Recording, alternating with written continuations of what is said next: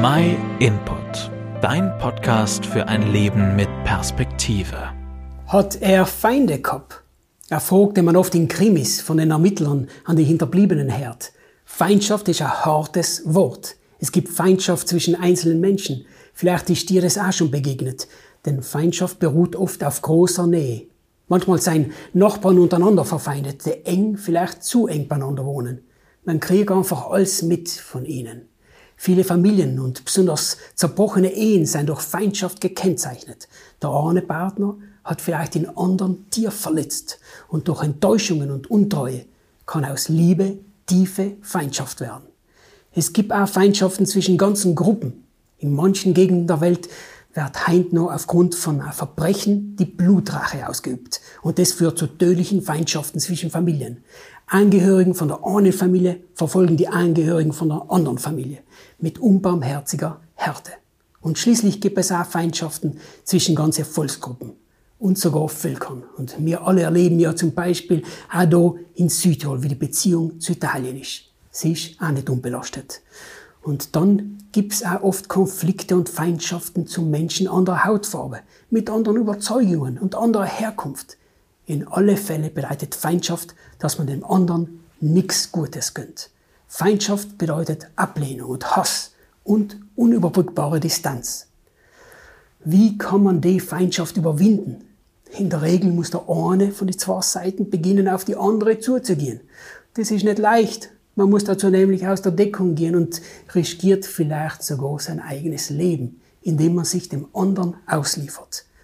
Sich also in die Hand des Feindes begibt. Und wir hatten schon dazu in Mut.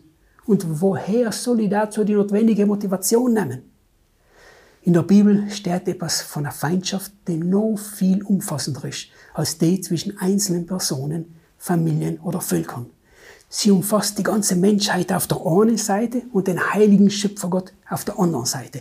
Die Bibel beginnt damit, dass sich schon die ersten Menschen von Gott abwenden. Und genau den Bruch zwischen Mensch und Gott nennt die Bibel Sünde. Und Sünde trennt von Gott. Wie kann man die Trennung, die Feindschaft überwinden? Wer macht denn da schon den ersten Schritt? Die Bibel gibt darauf eine klare Antwort, zum Beispiel im Lukasevangelium. Und da fordert Jesus die Menschen auf, doch euch, die ihr mir wirklich zuhört, sage ich, liebt eure Feinde, tut denen Gutes, die euch hassen. Also, leid durch Liebe soll man schaffen, miteinander zuzugehen der Jesus, der selber schon leicht reden gehabt haben. Hat Jesus überhaupt gewusst, was echte Feinde sein? Ja, sel hat er gewusst. In den geschichtlichen Erzählungen geht hervor, dass der Jesus, von dem wir reden, mit dem allerbesten Beispiel vorangegangen ist. Eigentlich ist er ja allmächtig und kann sich über jegliche Feindschaft drüber stellen. Aber sel tut er nicht. Als Sohn Gottes ist er wie du und ich zu einem verletzbaren Menschen geworden und hat sich seinen Feinden ausgeliefert. Der größte Liebesbeweis ist aber, dass er sich als Sohn Gottes sogar von seinen Feinden töten hat lassen, damit wieder Frieden herrschen kann zwischen Mensch und Gott. Ich kann uns leider dazu auffordern, uns hinzulassen auf das Angebot.